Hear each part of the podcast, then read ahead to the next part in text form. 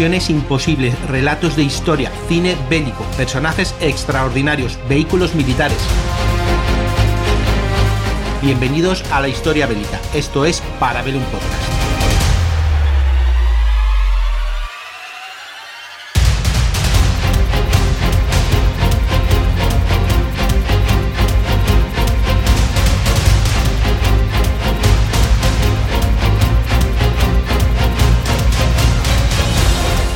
Buenas amigos y amigas, bienvenidos de nuevo a un programa de la factoría Casus Belli.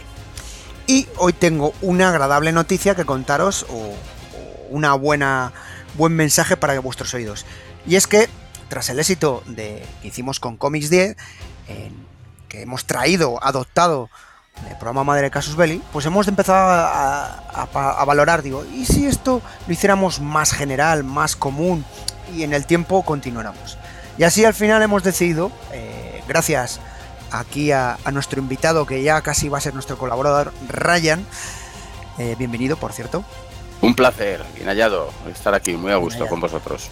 Bueno, pues hemos decidido que aprovechar las numerosas novedades que hay, que ya nos dijo en el anterior programa que esto empieza a desbordar, que aquí no hay crisis, todo lo contrario, hacer ya un programa más continuo a lo largo del tiempo, pues ir poco a poco contando novedades que son muchas y diversas, ¿verdad? Bueno, pues sí, eh, lo decíamos antes y fuera de antena y que sí, cada semana, cada 15 días parece el nuevo salón del cómic por todo lo que se publica y todo y todo con muy buena pinta y con muchas ganas de leerlo, así que me he traído unos cuantos de lo más recientito que he encontrado para comentarlo aquí con todos los oyentes. Pues sí, mira, vamos a empezar por uno eh, que de los que has traído que me, me, bueno me llaman la atención todos. Luego como de las últimas recomendaciones que me pasaste, que, que conseguí uno y, vamos, es, es una Biblia, ese libro, ese, ese cómic es un libro directamente. me, me, parece espectacular, ¿eh? In State, ¿no? Eh, sí, me, par me, parece, es, vamos, es una novela pura y dura y, y, es altamente recomendable para todo el mundo porque sorprende, bueno, no solo por el dibujo, sino por la historia en sí. Así que yo puedo confirmar que las recomendaciones de Ryan son buenas. doy fe, como diría un notario, doy fe. Muy bien. Pues nos vamos a, a, a, la Segunda Guerra Mundial y nos vamos a la Francia ocupada, ¿no? Sí, yo he querido traer estos cómics y como está de candente actualidad todo lo que sea invadir, pues me he traído unos cómics donde, donde hay alguna potencia extranjera pisando suelo que no le corresponde, ¿no? Más, más actual que esto. Lo que pasa es que es una pena que, que olvidemos, que olvidemos la historia y repitamos y repitamos lo mismo y, cada vez vamos a más. Pero bueno, este primer cómic que traigo eh, se, llama, se llama Madeleine Resistente, es el primero de una trilogía. Tiene como subtítulo La Rosa sin espoleta. Lo publica Ponemont y a un coste de 30 euros, ¿vale? Está dibujado por Dominic Bertail y Jean David Morvan. Bueno, pues que esta historia eh, se trata en la vida que de Madeleine Refat, es una mujer eh, que actualmente ya es muy mayor, nació en 1924 y esa señora se unió cuando tenía 17 años solamente a la resistencia en París, ¿vale? Y adoptó, el nombre de Renner por, por, homenaje al poeta y al novelista austriaco eh, Rainer Mary Rilke. Y bueno, pues esta mujer eh, no quería contar nada de su vida pasada porque durante la ocupación alemana en París lo pasó un, francamente mal y porque venía de, una vida idílica, vamos, viviendo con un campo con sus padres, su abuelo y tal. Y no quería contar nada, pero la convencieron y a pesar de que ya no era muy seguidora de los cómics, vio que podía ser el medio para, para extender y, y, perpetuar esta historia tan, tan dura que, que tuvo.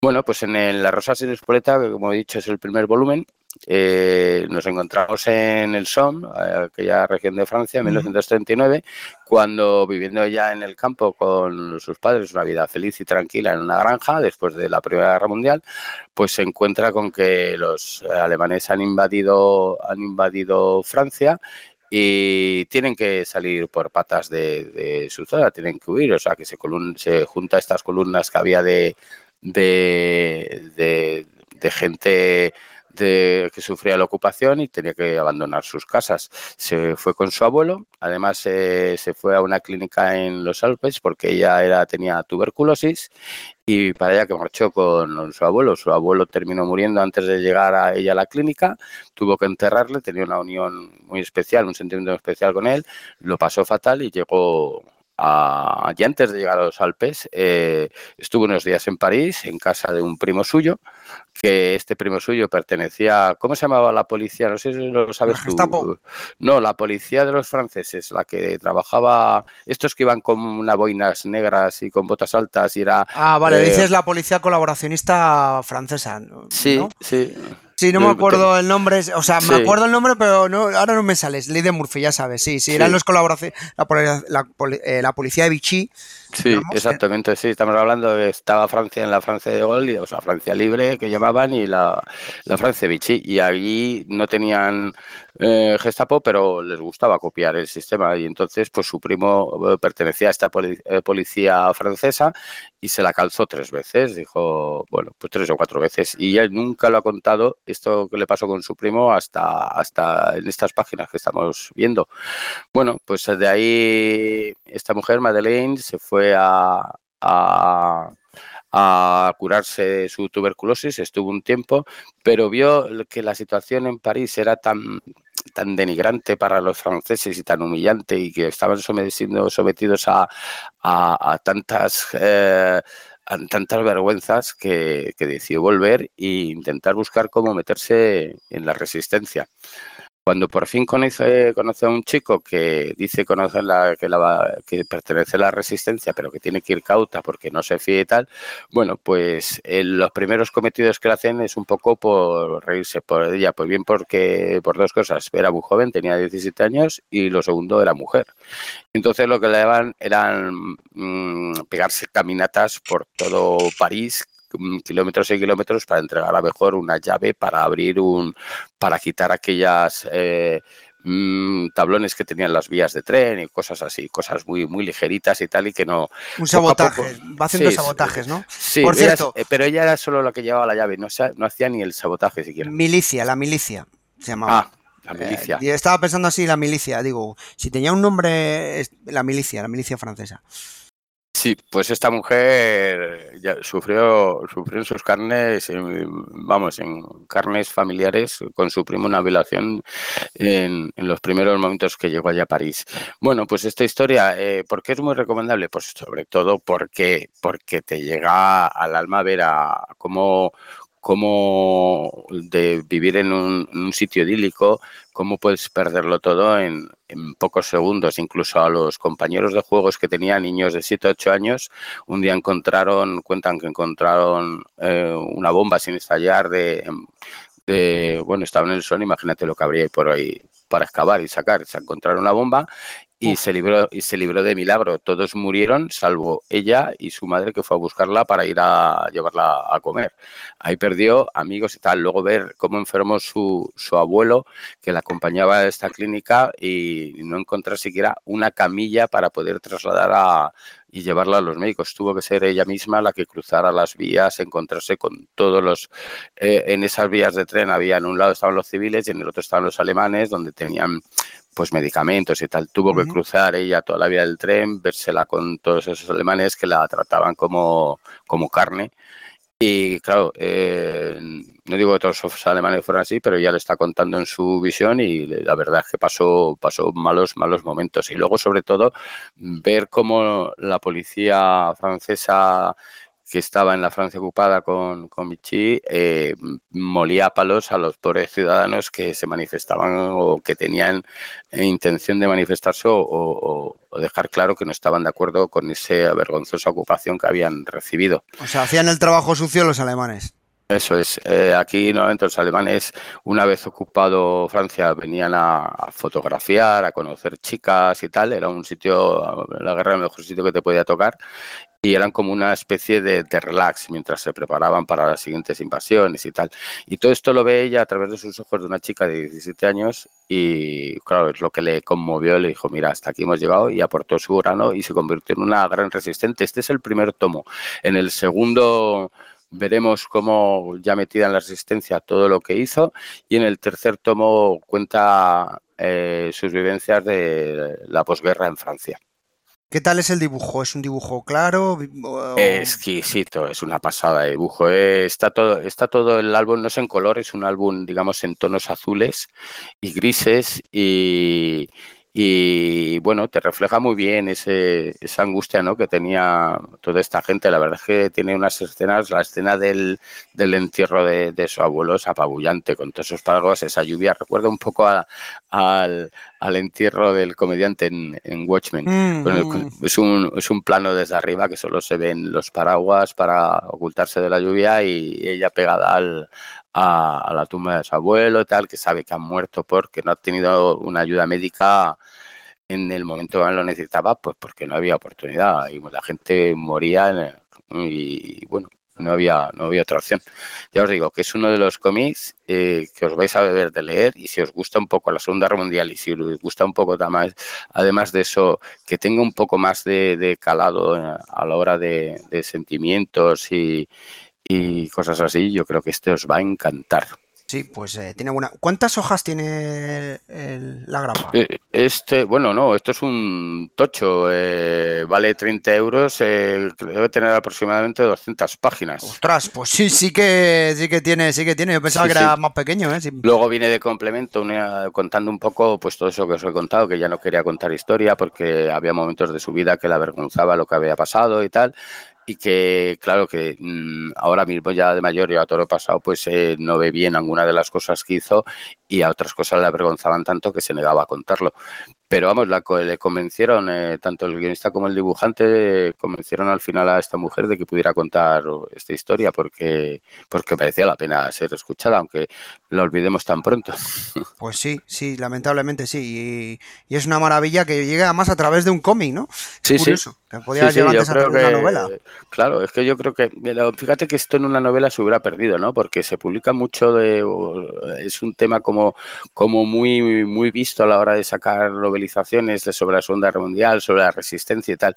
En cuanto tú ves los dibujos, dices, aquí hay algo más. Y, en cuanto empiezas a leer los diálogos y ves y te metes un poco en la historia, dices, joder, es que está el alma de esta señora aquí contándola desnuda, que ha procurado no, no decir nada y al final ha dicho, mira, mm, cuento todo, desde los interrogatorios que sufrían amigas suyas en, en las oficinas estas de, de la policía, cosas que, escuchaba que si no era verdad o podían ser verdad que habían ocurrido, en fin, desde hasta los asesinatos de soldados alemanes que estaban allí paseando por tal.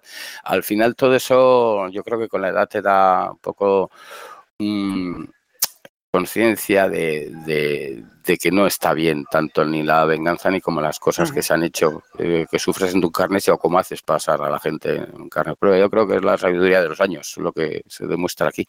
Sí. Pues seguimos en la, Segunda Guerra Mundial y esta vez en vez de resistencia nos vamos a algo de aviones, a toca alas. Hoy vamos a, volar un poco con los aviones, vamos a irnos al final de la Segunda Guerra Mundial, ¿no? Con la Royal Air Force. Este es un cómic que, que publica Planeta eh, guionizado por Garenis y dibujado por Kate Burns, ¿vale? Unos 15.95, son dos grapas metidas en un, en, un tomo para recopilar la obra. Y bueno, ¿qué nos cuenta? Pues esto parece una historia pues a mí me recordó cuando lo leía estas, estos relatos, estas películas de eh, o bien Segunda Guerra Mundial o post Segunda Guerra Mundial, ¿no? Aquellas con George Sands y todos estos actores eh, británicos así. Y bueno, pues aquí vamos a, conocer a Jamie Mackenzie, que es un, aviador que ha tenido un gafe, de hecho cree que toda su familia ha estado gafada en, en cuanto se ha subido un avión. Y lo primero que vemos es que intenta aterrizar su avión con tan mala suerte de que, que al llegar a, tomar pista choca contra otro de un oficial, quedando el oficial hecho polvo un oficial veterano de la RALF y recibe el clásico rapapolvo del, del, nuevo, del nuevo jefe de, escuadrón, que le hace, lo, lo, lo humilla haciéndole pilotar un, un, avión junto con un, con un pakistaní, creo que es, pakistaní. Claro, un pakistaní está, hay pocos y la verdad es que los ingleses, si por algo por algo se hacen notar es por su sentirse superiores a cualquier ser humano y sobre todo a, gente que la tienen ahí como un pakistaní. Bueno, pues poco a poco estos intentan hacer, pero el, avión que les dado, que es un mosquito, eh, parece que, está o encantado o que está agafado porque tiene fallos por todas partes. A veces no funcionan las ametralladoras, a veces eh, alguno de los dos motores que tenía se queda hecho polvo, no saben qué le ocurre, la han revisado, desarmado, la han vuelto a montar y, no encuentran nada. El pakistaní que tiene una flema británica más que este y, se aguanta dice que bueno que son los designios y que esto es lo que hay que aguantar y que bueno que ya, ya acaba la guerra está terminando y que se librarán de toda esta pesadilla. Bueno, el jefe de escuadrón, eh, además de intentar putear todo lo posible y más a nuestro teniente Mackenzie, eh, una noche de estas de, de fiestas de la RAL para conocer las esposas, los amigos y tal, pues le echa el ojo a la mujer de Mackenzie. Eh, Mackenzie lo que le viene es un ataque de celos. un lío de faldas de salón. Sí, efectivamente. Imagínate, hay un salón, un gran salón, todos vestidos con sus, uniformes de gala de oficiales. Este siendo humillado mm, eh, por todo el mundo porque su avión es gafe, porque ha tenido este accidente con un piloto veterano que lo ha mandado al hospital y, ahora a todo esto se le suma que el, que el jefe de escuadrón parece que le ha puesto los ojos y le pide bailar a, a su mujer y bueno, pues a aquellos momentos no se tocaría el culo, pero pasar una mano por la espalda desnuda de una mujer de otro piloto mm. tampoco era tampoco era plato de, buen gusto. Bueno, pues entre fiestas y demás, Mackenzie tiene que seguir sus incursiones en, en, el, en Noruega. Y, bueno, intentar, intentar mantener la, la, calma con esto hasta que estalla. Y bueno, no os voy a contar más porque si no, si no los destapo toda la, toda la historia. Es un, es este lo mejor que tiene. Eh, el guion es muy ligerito, vamos. Em, eh, ya os digo que a mí me recordaban estas películas un poco entre medio propagandísticas, medio dramas y, y muy amorosas de, la época de los, eh, de los 40. Y los dibujos de los aviones son espectaculares. Las, los planos que hace con mosquitos, con Messerschmitt y con todo lo que podía quedar ahí ya de la aviación alemana, que estaba en muy horas bajas. Y lo vais a disfrutar. Si os gustan los aviones, este es, es el, el TVO que tenéis que compraros porque tal. ¿Qué tiene en contra? Que, el, que las caras y, y los personajes no tiene tanto nivel artístico como el de los aviones. Pero bueno, ya lo decía el, propio dibujante que, que, él siempre se le había dado mejor, mejor esto y que había estado trabajando o sea para. Que los protagonistas son más bien los aviones, por así decirlo. Sí, sí, sí. A pesar de que es una historia humana, pero, pero sobre todo los planos con los que vais a disfrutar y esos eh, splash pace que tiene tal son los aviones y, demás. Yo lo, recomiendo porque, bueno, no es muy caro. Eh, Garenis eh, es un tío que siempre mete algún chiste mordaz. Este es el del predicador, que creo que te gusta a ti mucho, ¿no, Julio? Sí, sí, está bien, está bien, está bien, está muy bien. Ha, estado por ahí en predicador, ha estado también en Hellblazer y tal. Y en este, pues hombre, desde luego ni el peor guion de Denis es tan malo, tan malo como, como cualquier otra cosa que nos echemos a los ojos últimamente de cómic americano. Ya os digo que, que, le deis, lo publica Planeta bajo el sello Aftershock y os va a pasar una tarde entretenida viendo aviones y viendo amoríos y, dramas, dramas y muchos celos, muchos celos. Yo creo que, que, os, que os va a hacer pasar un muy, muy, muy, muy buen rato. Pues nos vamos de la Segunda Guerra Mundial y nos vamos a Francia, seguimos con Francia, pero una Francia con cierta influencia en Argelia y una cosa que me encanta, con robots grandes. Esto es algo que me ha sorprendido, digo, bueno, venga, esto es muy japonés, ¿qué pasa aquí? Aquí, uh, coméntame. Esto, esto es una ucronía que a pesar de eso, con una cronía con tintes realistas, ¿vale? Porque este cómic que se llama El último Atlas ha sido publicado por Ponenmont, vale 27 euros, es el primero de, una trilogía donde sabremos cómo, cuando concluya, sabemos cómo va a acabar esto, que mm, el comienzo es espectacular, ¿vale? Y entonces eh, el protagonista es un argelino se llama Ismael Tayeb, ¿vale? Recordemos que, Argelia pertenecía a, Francia. y para ir más atrás todavía, vamos a recordar los momentos de Francia en la Segunda Guerra Mundial, cuando De Gaulle decide construir una serie de robots gigantes a los que llama Atlas. Estos robots gigantes eh, van a servir para bien para la reconstrucción del país y para de sus colonias. Bueno, esos atlas eh, colosales robots, tipo, para que os hagáis una idea, si habéis visto el gigante de hierro, es esa especie, esa especie de, chatarra gigantesca con aspecto eh, de, armazón blindado y demás. Ese tipo de robots pilotados por grandes pilotos y tal, que se hicieron colecciones de cromos en su momento y que algunos se valoran por un montón, un montón de francos, ¿vale? Cientos de francos valen esos cromos.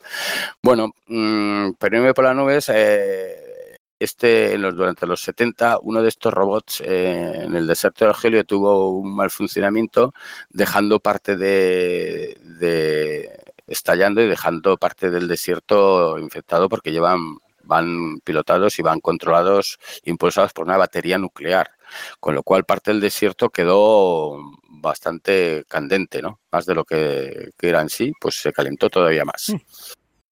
Entonces, bueno, pues ahí eh, después de ese desastre tal, los, eh, los Atlas fueron desmontados, menos uno que permanece varado en la India y que casi es como un poco un aspecto más de, curiosidad del turismo. Bueno, pues vamos a Ismael Tayet, que, que, pertenece a una banda criminal, es un subteniente de estos, de, o un teniente de, estas bandas, y a este le, esta banda tiene tratos con con los narcoafganos, estos narcoterroristas afganos, ¿vale? Ellos consiguen droga, pero los narcoterroristas, en este viaje que hace Ismael Tayed con su jefe, le piden una batería nuclear los, eh, los mafiosos, pues como tampoco les importa lo que quieren, es el negocio. La pasta es la pasta, ¿no? La pasta es la pasta, claro. Ahí lo que importa es conseguir esa, esa, esa droga que, les ofrecen a cambio de qué? De una batería nuclear. ¿Qué es eso? Eso no es nada. Así que Ismael Tayet eh, empieza a recordar su infancia, que era fan de, de estos Atlas, cuando en los años 70 se dejaron de fabricar y tal, y sabe que el, el único que queda, que pueden, de donde pueden conseguir, es, no es el, último Atlas que queda, de donde podrían sacar fácilmente esta batería nuclear, es el CEL, que se encuentra varado en, en la India, medio, medio sumergido y medio oxidado. Con lo cual eh, decide reclutar a la banda de al grupo que pilotaban estos estos robots para mandarlo para allí, sacarlo de allí cuanto antes y, recuperar esa batería. Pero esto que parece un thriller mm, apocalíptico casi, no termina ahí. Eh, tenemos un elemento en el desierto de Argelia, la radiación ha ido subiendo poco a poco y se está haciendo molesto. Muchos de los insectos que ahí habitan están creando mutaciones. Eh, las bandadas. Eh, esto sí, que empieza a ser ucronía japonesa, más, que francesa, ¿eh? Sí, bueno, no, no crecen, a lo mejor eh, ves unos insectos más musculados o con unos, muchos bultos y tal, extraños. Y luego, extraños para lo que debería encontrarse, considerarse un, un, insecto vulgar. Pero no, no solo ocurre eso, sino que las bandadas de pájaros que debían de migrar han perdido la orientación y se, y se acumulan y se acumulan entre las rocas de este desierto argelino. Por si fuera poco, algo está surgiendo de, una especie de tormenta eléctrica y, es enorme y gigantesco. No quiero contaros lo que es porque os voy a despeluchar. deja, deja, deja, que estás haciendo mucho spoiler, ¿eh?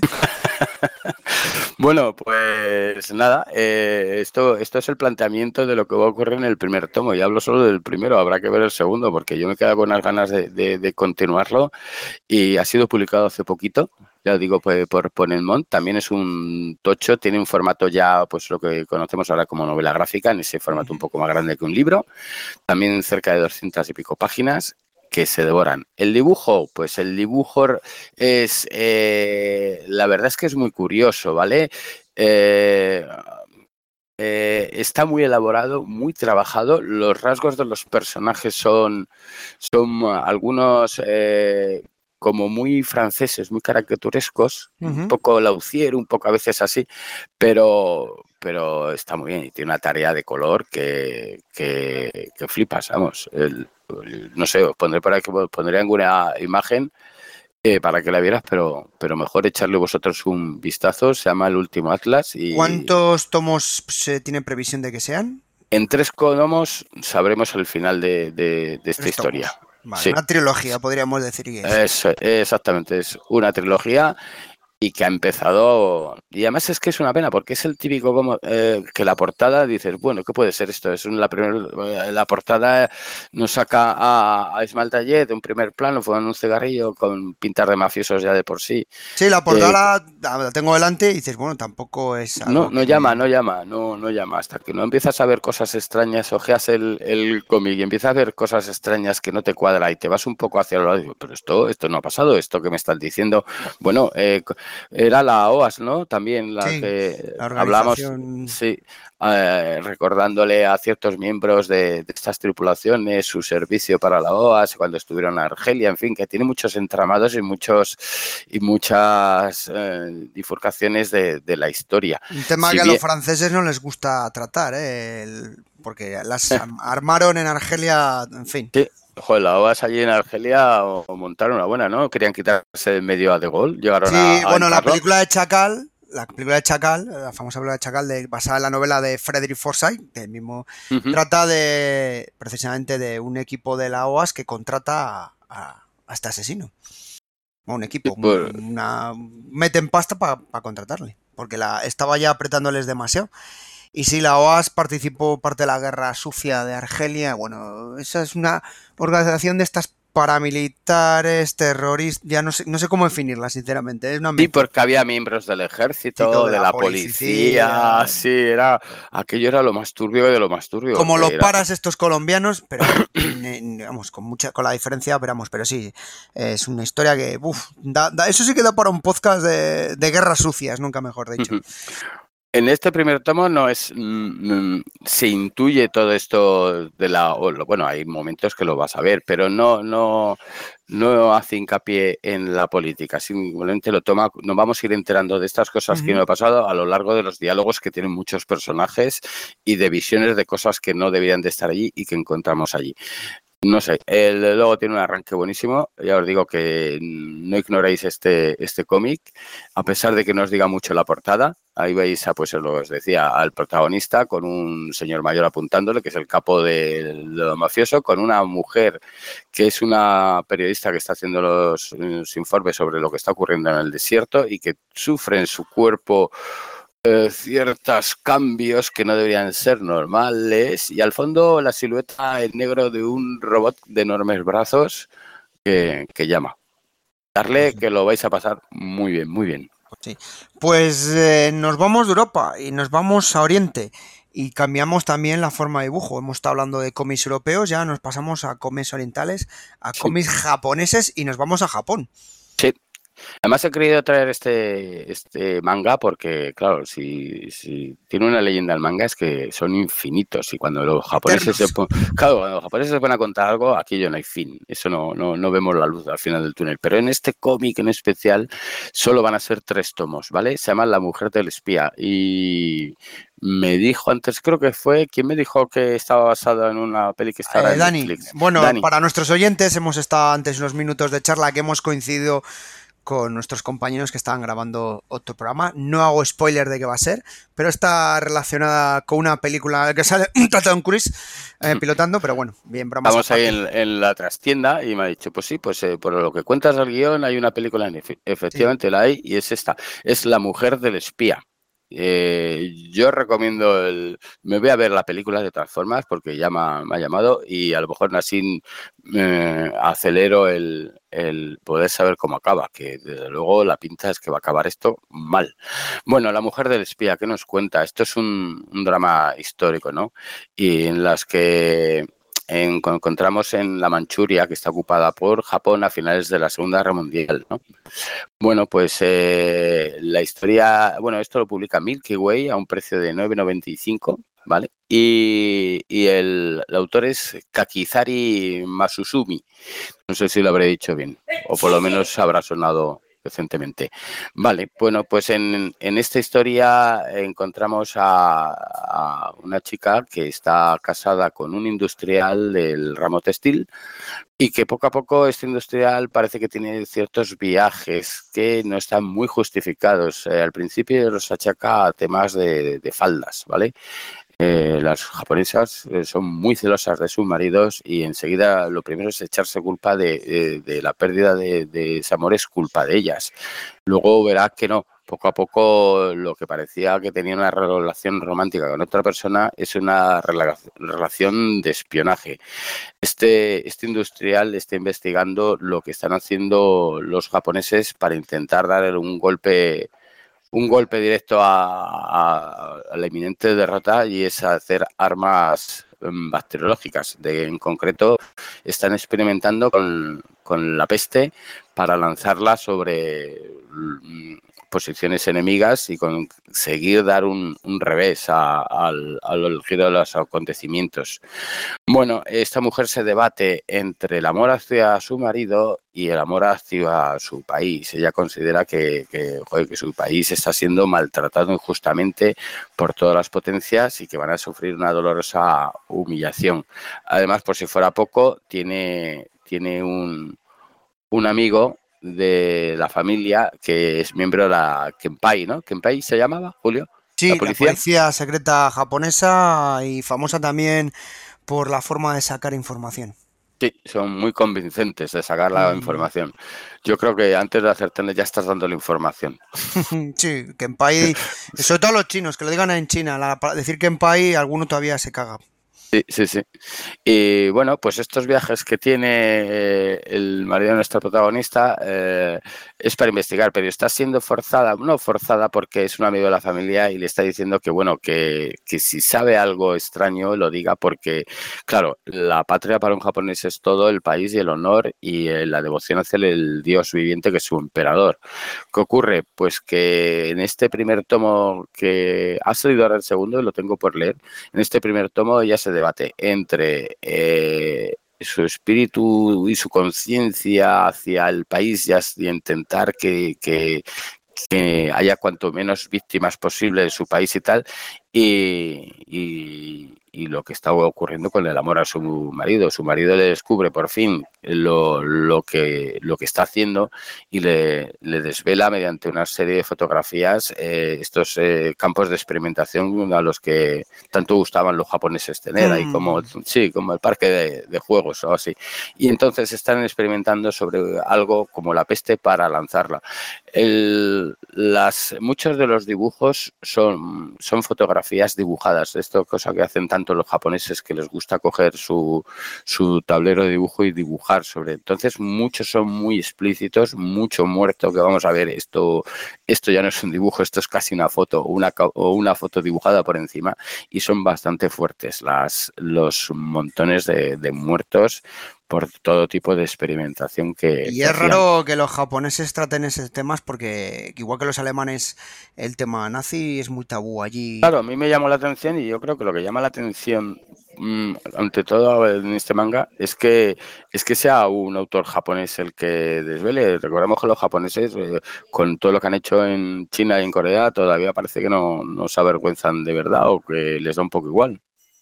Sí, sí, sí, sí, sí, ya te digo, mm, una anécdota of the record. La primera vez que estuve en Japón, estuve en una tienda, em, bueno, la cabra siempre tiene la montaña, y acabé en una tienda militar japonesa, de ropa militar, y pregunté pues por, por uniformidades japonesas. Y digo, wow, a ver si veo una gorra de la Segunda Guerra Mundial, que me molan, más que nada porque, como bien sabes, son las que inspiraron luego para los uniformes de Star Wars, de los oficiales de Star Wars. es, un icono, vamos, la gorra japonesa de... De oficial. Y, porque me gustaba de, bueno, de, las películas que veías de Japón, de, de, bueno, Segunda Guerra Mundial y todas estas cosas. Y me, hacía un símbolo, cruzaba las manos, cuando te cruzan los brazos así en forma de X, en japonés te quiere decir que no.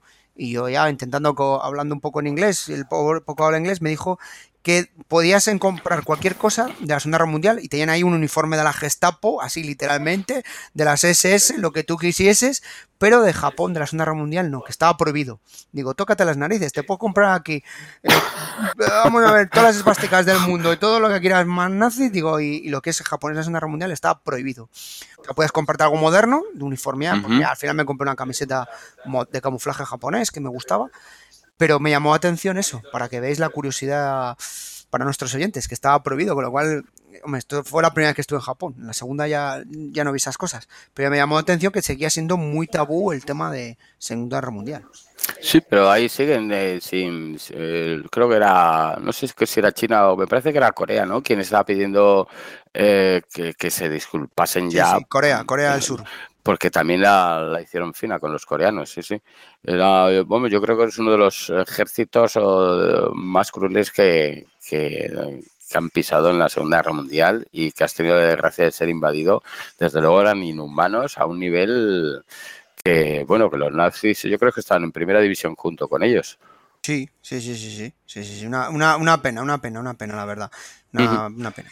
Pues nos vamos de, nos vamos, nos vamos de Japón, pero no nos vamos muy lejos, porque seguimos en Asia. Pero esta vez no es con dibujo japonés, sino con dibujo europeo, corríjame, y nos vamos a una colonia de holandeses. Efectivamente, tan, tan europeo como que el, el, guionista y el dibujante es un holandés que se llama Van Dongen y que a este los aficionados a Blake y Mortimer la habrán visto por ahí eh, haciendo, haciendo historias de este grupo, de este grupo, de este dúo de, detectives. Bueno, pues este cómic se llama Rampocan, lo publica Norma Editorial a 29.95, es una edición integral que reúne los dos álbumes en, en uno y y es una auténtica gozada ver ese dibujo, esa línea clara que a veces nos recuerda incluso, a muchos de los personajes nos va a recordar a Tintín, pero con un, con un contexto político muy, muy, muy, muy arraigado, ¿vale? Estamos hablando de que ha llegado el fin de la Segunda Guerra Mundial, eh, Japón ya no, no, pinta nada en el archipiélago de Indonesia. Y bueno, pues allí van los, las tropas holandesas, estas tropas holandesas, para intentar encauzar a, a esta colonia que parece que, se están mosqueando ah, y que están con un sentimiento anticolonial ya bastante, bastante avanzado, incluso haciendo atentados, poniendo minas, aprovechando las bombas de, que han dejado por ahí los japoneses y tal, poniéndoselas en carreteras y tal. Vale, mm, la historia es, eh, Johan Nebel es uno de los soldados que manda un, este contingente de holandeses, eh, que originalmente nació en Indonesia, bueno, pues vuelve, vuelve a casa. y se va a encontrar a, pues un poco al, pasado donde pasó toda su juventud. Pero en el viaje de. No quería explorar mucho este porque Dani me ha dicho que se lo, lo, tiene ahí en su cartera de lectura y no quiero reventárselo. Pero bueno. Mueren todos, Dani, ya te lo digo. en este tomo lo que vamos a ver es que en, el transcurso del viaje de estas tropas eh, ocurre un fatal accidente que va a desencadenar un montón de hechos y, de giros en la vida de, Johan, ¿vale? Johan va a ser testigo un poco también de, cómo el abuso de los eh, de los japoneses ha pasado a ser ahora el abuso de las de los holandeses de nuevo a recuperarlo y cómo tienen esa esa manera de tratar al, al, a los orientales como gente inferior, ¿no? Por bien por, por su mentalidad de, de, haber estado allí todo toda la vida y que estos deben de trabajar para ellos, deben de ser sus esclavos y cualquier cosa. Las mujeres básicamente se dividen entre prostitutas y doncellas de casa, o puede ser prostituta y doncella a la vez también. Me recuerda un poco, según estás comentando, a las pelis estas de Vietnam, ¿no? Cuando se imagen de los americanos no en Vietnam, que les tenían parecido esa mentalidad. Sí, es que básicamente eh, tampoco tienen un patrón muy diferente, ni en Vietnam, también lo vimos un poco también en, en, Indochina con los franceses, que tenían, eh, o sea, que es que somos muy, los occidentales somos muy básicos a la hora de, estar claro, de tratar a, otros pueblos que, eh, racialmente sean diferentes a nosotros. Entonces, pues bueno, eh, su cometido puede ser camarero, puede ser sirviente, puede ser, ya digo, como una de las protagonistas prostituta, en fin, cualquier cosa de eso es, es lo que te toca. Y bueno, y este poco a poco, este protagonista va a ver un poco marcarle todo esto, pero aparte de eso es que se mete mucho en la política de ese momento y es lo que le va a hacer cambiar su, el chip de, cómo vivía a, cómo se encuentra aquellos. Vamos a encontrar muchos momentos de, atentados, muchos momentos de, de ejecuciones de, gente e incluso torturas de todo tipo para sacar información. Está muy chulo, es un, es un, un cómic de, además de un tema que yo particularmente desconocía quién pisaba Indonesia, eh, quién pisó Indonesia antes y después. Yo sabía que habían estado los japoneses, y, pero no sabía que pertenecía. Yo esto se lo achacaba, pues digo Indonesia, pues eran los ingleses que se han extendido por ahí, pero no, eran los holandeses holandeses que no tienen nada que, que, de merecer en comportamiento con los británicos. Los británicos con lo que hicieron en la India y en donde han empezado Egipto y tal, pues eh, estos... Indonesia hicieron, y toda esa zona de Malasia hicieron auténticas Eh, usaron los, a los marines que tienen ellos, venían muchos veteranos de...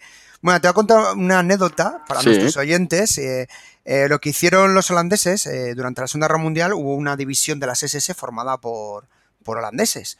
Bueno, pues cuando volvieron les dijeron, ¿queréis em, cumplir, bueno, o ir a la prisión, ¿no? Condena, o a luchar allí. Entonces mandaron a todos estos que venían de estar en Rusia, veteranos de, tiroteos y bueno, hiper mega racistas, les mandaron a Indonesia a luchar contra las guerrillas comunistas. bueno, los franceses tenían su legión extranjera, también aquello. Bien, bien, bien, bien, pu, bueno, es famoso las historias. Hay, hay una leyenda negra, o oscura, o divertida, o leyenda urbana, mejor es la expresión, leyenda urbana sería correcto, que decían que muchos alemanes de las SS se metieron en, en, la legión extranjera para combatir y acabaron luchando en Vietnam. Y había una leyenda que se cuenta que se metió un, un SS y se metió un judío que había matado a su familia para luego matarle en Vietnam. Bueno, Leyendas urbanas, perdona que nos vamos del cómic como siempre, culpa mía, que yo me sé muchas.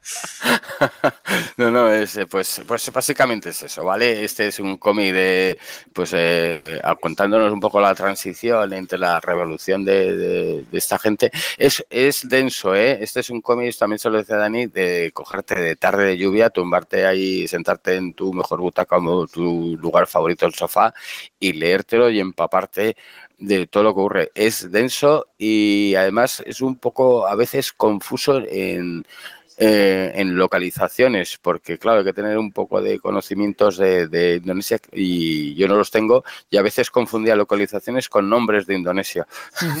Entonces, a veces se te puede hacer confuso. Por eso te digo que lo mejor es centrarse en este cómic tranquilamente, ponerte tu cajo con música y estar deleitándolo y lo vas a disfrutar 100%, ¿eh? esto es una pasada y el dibujo es, es precioso, precioso, es ese trozo que tiene eh, la línea clara, tan preciso y tan... ¿Es un solo tomo?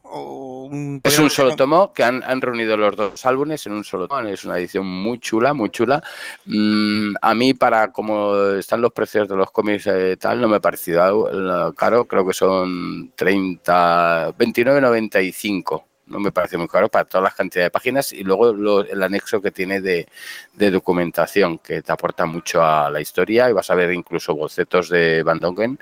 Hay un poco todo lo que ha hecho sobre vistas de personajes, localizaciones y tal. Es muy bonito, es muy bonito y muy, muy, muy recomendable.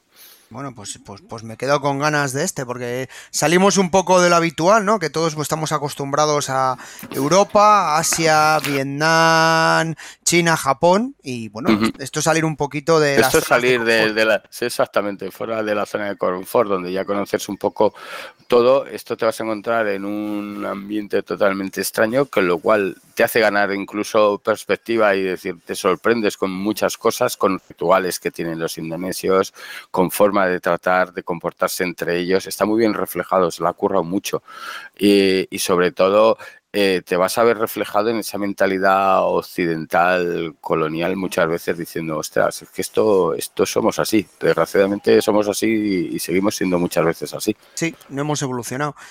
Bueno, pues volvemos, y esta vez volvemos en el tiempo y en la historia, y, volvemos hacia atrás, nos vamos a retroceder, y nos vamos al lejano oeste, que tanto nos gusta. Eh, yo me quedé con ganas del anterior programa de en un futuro es de los que tengo en lista para adquirir, a, los dragones de cuera luchando, ¿no? Ese Far West español. Pero esta vez. Es imprescindible. Sí, se le tengo en mente. Y, pero ahora nos vamos al Far West puro y duro y nos vamos al, mundo de los bandidos, del séptimo de caballería y demás gente. Pues sí, eh, viajamos. Esto es eh, entre Walter Hill y, John Ford, o sea que fíjate que mezcla entre lo más violento y lo más y lo, y lo, más clásico del oeste, ¿vale? Aquí tenemos, bueno, este voy a empezar a decir que este está publicado recientemente por la editorial Carten, vale 19.95, es una historia completa, también incluye extras y está publicado, está dibujado y guionizado por un italiano que se llama Stefano Cassini, que nos hace viajar y recordar un poco a, ese Far West que nos, eh, que nos enamora de, de, de Giraud, de Moebius en, Blueberry, ¿vale? esos desiertos polvorientos, esos tonos, aquí juega mucho con los tonos eh, ocres, amarillos para, para tragar polvo y calor del desierto. Y bueno, viajamos con nuestro protagonista, el capitán Everett, el capitán de caballería, ¿vale? Eh, acaba de sacar a su hermano de la cárcel eh, por colaboración con una banda criminal, una antigua banda de, que fundó un, un oficial de confederado, ¿vale? Los confederados cuando acabaron la guerra, pues no tuvieron otra cosa mejor que hacer que, crear bandas y bandas y creo que Jesse James y toda esta gente luchó en el bando de, los grises, ¿no? Sí, y, aprovecho a recomendaros un programa, un podcast que hemos hecho recientemente para, Victoria Podcast sobre bandas de leyenda, bandas de forajidos. Y ahí eh, me ha tocado hacérmela a mí, así que puedo hablar con conocimiento de causa. Cuento historias de algunas de estas bandas que, por cierto, según el tipo de banda se especializaban en robar trenes, en robar ganado o asaltar bancos. Es una cosa muy curiosa. Y muchos eran ex sudistas. Sí, se profesionalizaban totalmente, sí. Aquí tenemos un este este hermano de Joshua, el hermano de Everett, eh, eh, trabajaba en asaltar bancos. Le parece que se le daba a mí, tenían un método bastante práctico y bastante veloz de saltar, pero termina siendo encarcelado y metido en una prisión militar. Al haber sido antiguo soldado, este acaba en una prisión militar, pero el capitán Everett consigue sacarle de esta cárcel y, mm, y acompañarle por el desierto, haciéndole prometer que, que va a dejar esa vida y si no, que se meta un tiro y que le deje en paz, ¿vale? Tiran los lazos sanguíneos que tienen entre ellos como hermanos que son, pero está un poco hasta las narices de las aventuras del joven Joshua. Bueno, en este desierto también encontramos a una joven, por eso decía a una joven acompañada por, por mm, iba a decir su proseneta, pero bueno, sirve de todo, ¿vale? Esta joven chica estaba trabajando en un, en un un salón eh, prestando servicios y bueno, van para allá y se encuentran que eh, son perseguidos de repente por los mimbreños, estos indios, estas tribus. Eh, bueno, no lo hemos dicho como es en el cómic. Bueno, acabo de decir, los mimbreños. Por eso, por eso, los mimbreños. El cómic se llama Los mimbreños. Vale, es una de las tribus que había de, yo creo que estos que estaban al sur de casi en frontera me parece que pertenecían a los apaches, creo, no estoy muy seguro. Si son apaches, comanches creo que son los del centro y estos me parece que eran apaches, sí. Bueno, pues estos membreños eh, se dedicaban a, matar todo lo posible que hubiera por ahí, que fuera el rostro pálido y que tuviera cabellera, le daba un bonus.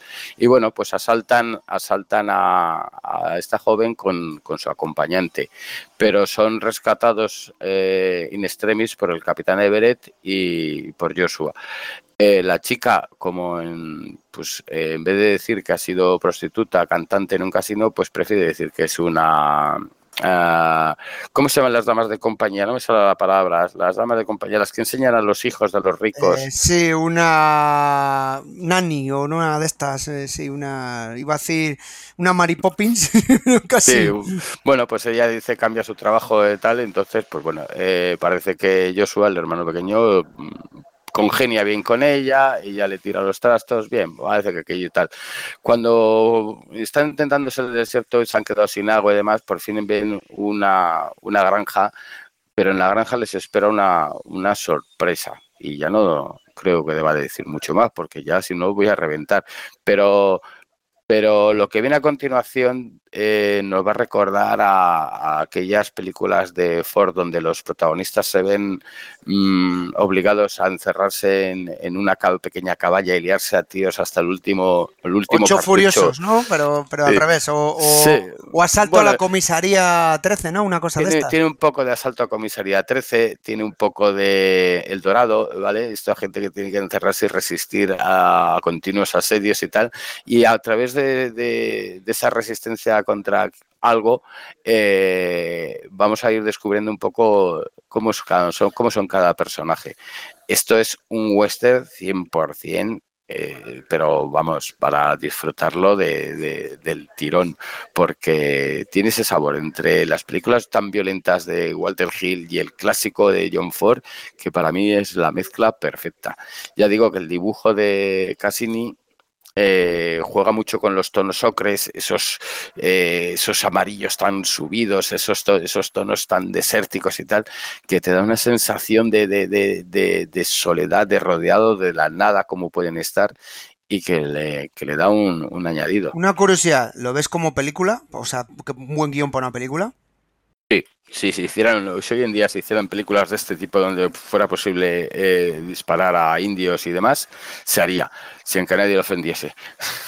ya, bueno, vimos en tiempos que, que bueno, ya, en fin, es lo que hay, es lo que hay. Pero me alegro, no, no, a mí es que estos, este tipos de cómics me, me encantan. Me encantan. O sea, una curiosidad, ¿cuántas páginas tiene este cómic? Este tiene el formato normal, creo que son eh, unas 48 eh, 50 páginas con los extras y es un pues como un álbum de, Blueberry normalito y corriente. que y no, tiene ni segunda ni tercera parte, este es, específico. Empieza y acaba. Esto lo publica Carten Comics que lo ha sacado hace, hace poco. Bueno, han sacado otro que no me lo voy a traer, que lo voy a dejar para el, para el próximo programa que, que va sobre vikingos, que también es otra delicia. Y impresionante el dibujo que tiene y la historia que cuenta, ostras, dura, dura, dura.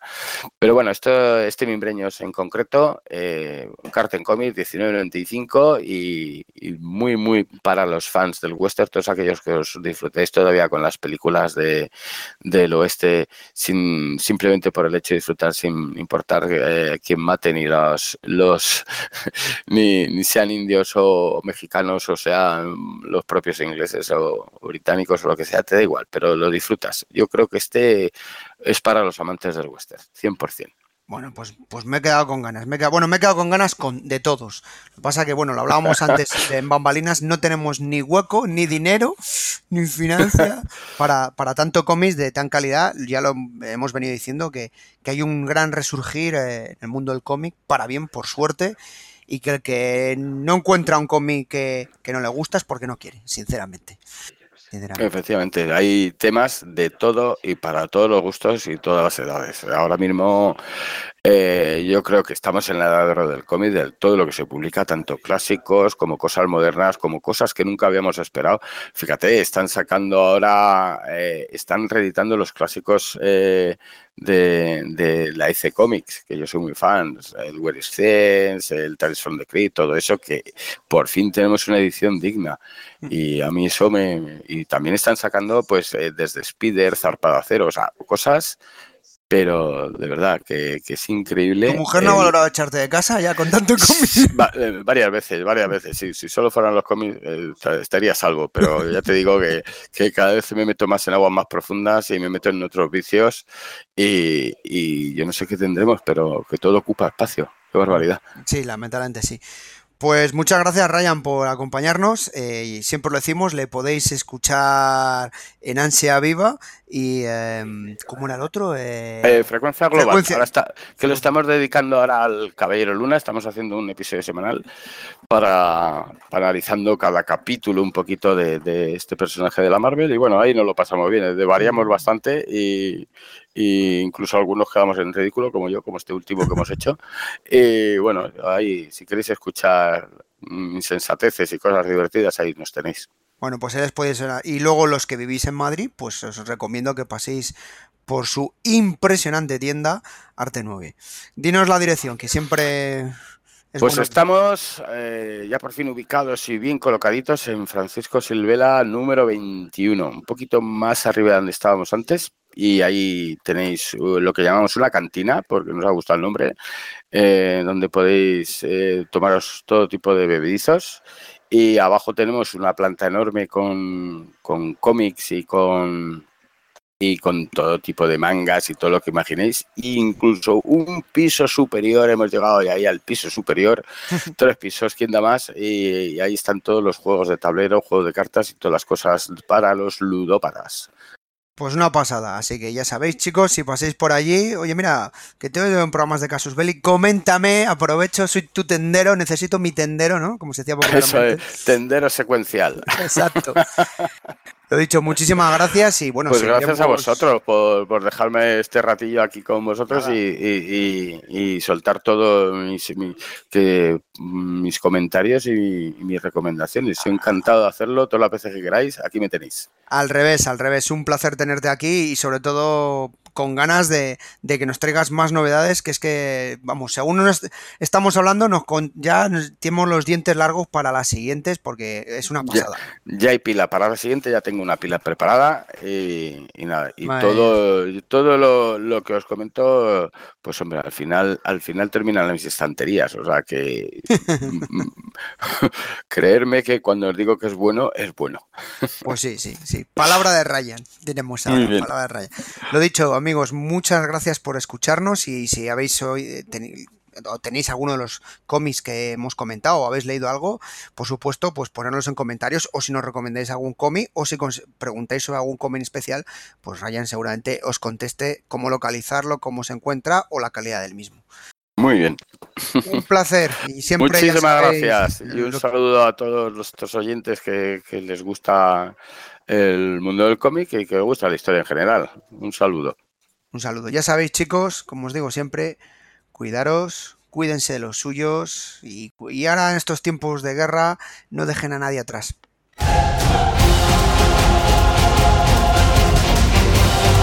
Aquí para ver un podcast, un programa semanal de la factoría Casus Belli, producido y editado por Podfactory. Puedes escucharnos en las principales plataformas de podcast y puedes seguirnos en Instagram y en Twitter o ponerte en contacto con nosotros en parabellum.podfactory.es. Suscríbete para no perderte ni un episodio. Tema musical de Witch Hunters de Gregoire Lur bajo licencia Creative Commons. Te espero el lunes que viene en un nuevo Parabellum.